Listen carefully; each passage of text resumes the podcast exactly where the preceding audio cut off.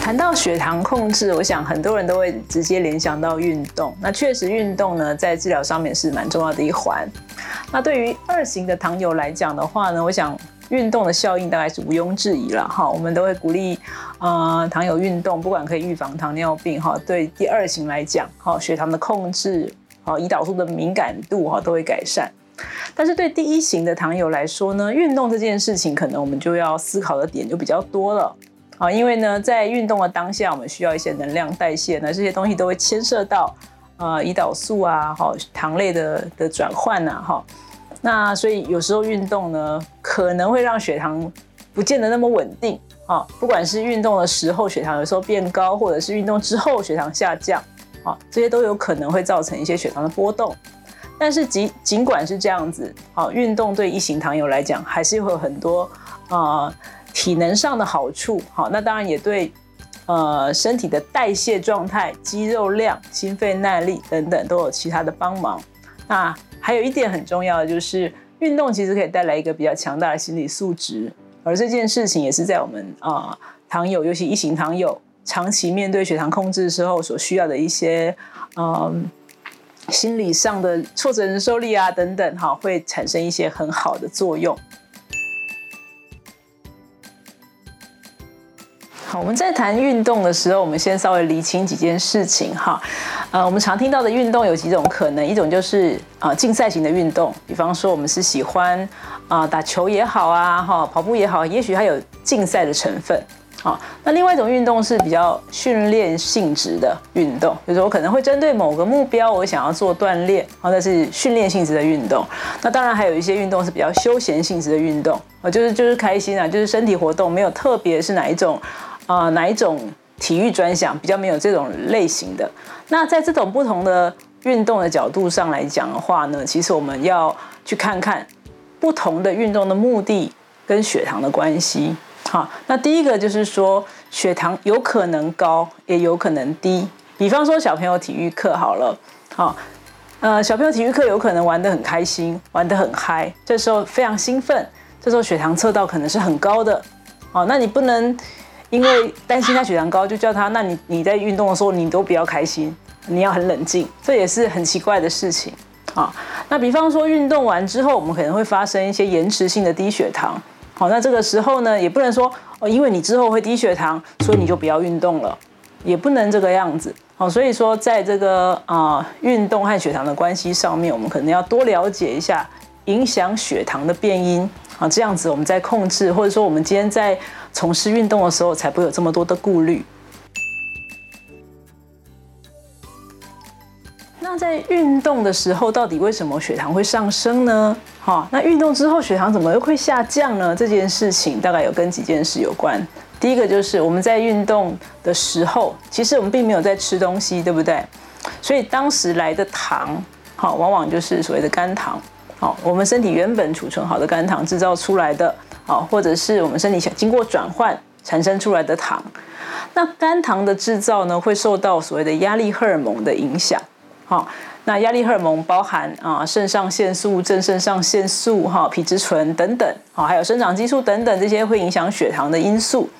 那当我们运动的非常激烈的时候，好，这个时候因为哦，比方说我们正在比赛，哈，情绪非常高涨的时候，这时候肾上腺素。分泌出来，它会刺激肝糖制造的更多，那这个时候血糖可能就会上升了。好，那这是啊生理上的一个自然反应。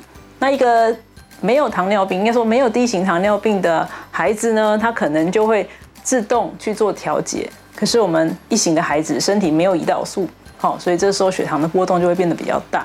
好，所以这个压力荷尔蒙是一个常见的原因。第二个是水分，好，在血糖比较高的时候，或者我们流汗，运动的时候会流很多汗。那血糖水分流失比较多的时候，血糖也可能会上升。所以很多时候，我们如果运动中发现血糖高，先补充水分，血糖就会稍微平稳下来。那第三个就是你原来打的胰岛素的量到底够还是不够啊？或是你运动中补充的碳水化合物的量够还是不够？哦，那这些都其实啊，说真的不太容易用一个方一个公式就让大家都平稳，不太容易。所以这也是为什么我们在蛮鼓励一型的糖友呢，能够做比较多的监测，好，那现在比较好的一点就是啊，连续血糖监测这个这个这个监测的这个方式，这个工具的问世，帮助了很多的人啊，因为它可以像露营一样啊，去做一个做一个呃趋势上的变化的的记录。好，那那那我们的糖友如果在运动的时候会比较安心一点。哈，那也因为连续血糖监测类型的这种工具的问世呢，我们也比较了解。一般人在运动的时候，到底血糖会产生怎样的波动变化？一般来讲，强度高的运动有可能血糖会上升，然后之后才下降。那如果相对比较呃强度比较低的运动，它的血糖可能相对比较平稳，甚至是随着运动时间增加，血糖往下掉。好，那这是跟不同种类的运动有关系。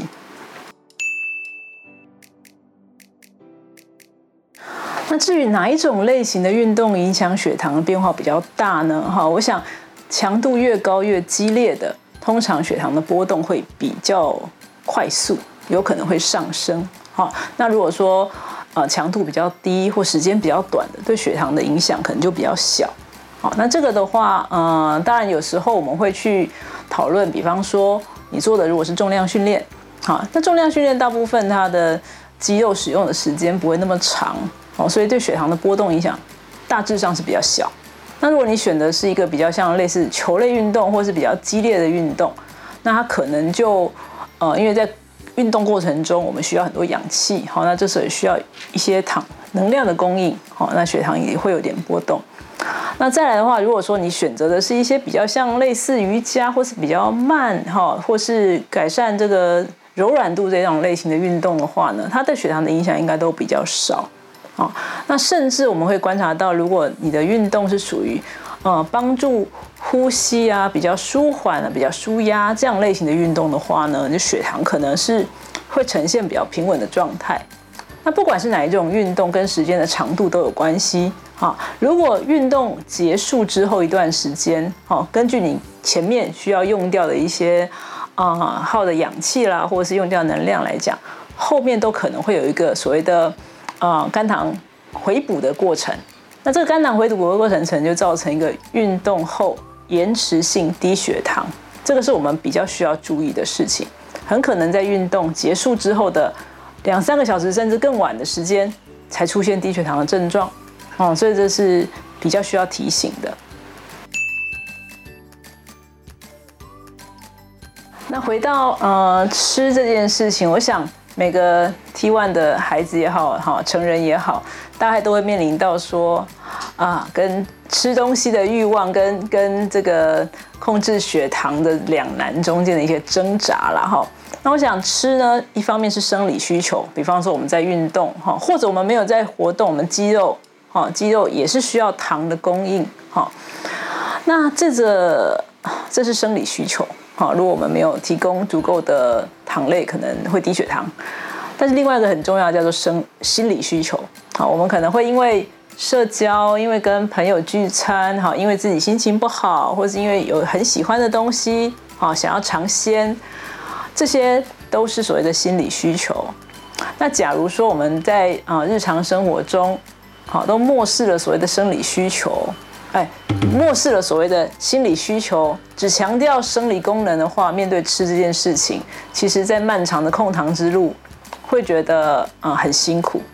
啊，那我们一般还是会鼓励啊糖友们不要啊，尤其是我觉得尤其是那个家长啦，哈，家长有时候看到孩子吃东西，会产生一种担心，那个担心可能会焦虑，说你这样子吃会不会？造成血糖上升，那就想要出言制止他。可是，一方面可能又会很纠结，说：“哎呀，好吃的东西都不能让孩子都不能吃，是不是孩子很可怜呢？我是不是应该要补偿他？”好，那类似这样的情绪，大概在照顾糖友的过程之中都会发生。那当然，自己糖友本身也会出现这种情况。比方说，现在真的觉得好需要一点点食物来安慰自己哦，可是又很担心，哎，这样吃了以后，会不会我的身体就……故障了呢？啊，或者说会不会这样长期下来我控制不好之后产生并发症了呢？那这个时候也会产生很多的焦虑。啊，我想在这个面对食物的过程之中，啊，回头去看看自己内心的焦虑和害怕，然后照顾一下所谓的心理的需求。我想这个呃，在在治疗上面，好在控糖之路上面，也是需要好好的关注。这个题目很有意思哈，到底你是为了控制血糖而运动，还是为了运动而控制血糖呢？好，我想我们的一行的呃糖友们，也其实也蛮多所谓的运动爱好者啊。那很多人甚至明知道运动血糖波动其实比较大，可是为了要从事自己热爱的运动，好去好好的控制血糖，去仔细的计算碳水化合物要怎么样子安排，计算胰岛素的量要怎么样调整。所以呢。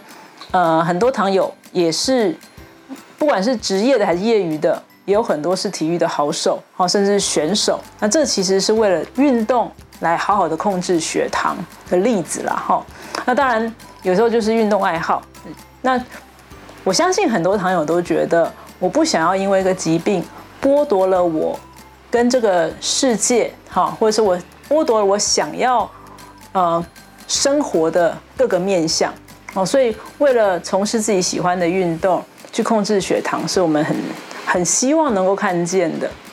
那第二种情况叫做为了控制血糖而去运动。好，这个常常我觉得这件事情大家就可以思考一下，因为很多时候我们都说啊，饮食、运动、药物这三件事是治疗糖尿病重要的观点，然后呢就不小心把运动变成功课了，好像你要控制血糖，你要改善胰岛素的敏感性。你要让血糖比较好，你就应该去运动。哦，我相信每个人哈，只要一个事情应该了就不想了。哦，就像读书哈，也是一样哈，你只要被逼了，你就不想了。哦，所以我觉得，嗯，在这个当然可以为了要让血糖稳定，或者为了让身体健康，为了提升自己的体能去运动。哦，但是这件事情不要变成功课，不要变成一个。啊，强迫自己非做不可的任务，好，但如果可以啊，好好的去把运动搭配在你的控糖生活里面，那我相信它会是一个很好的选择。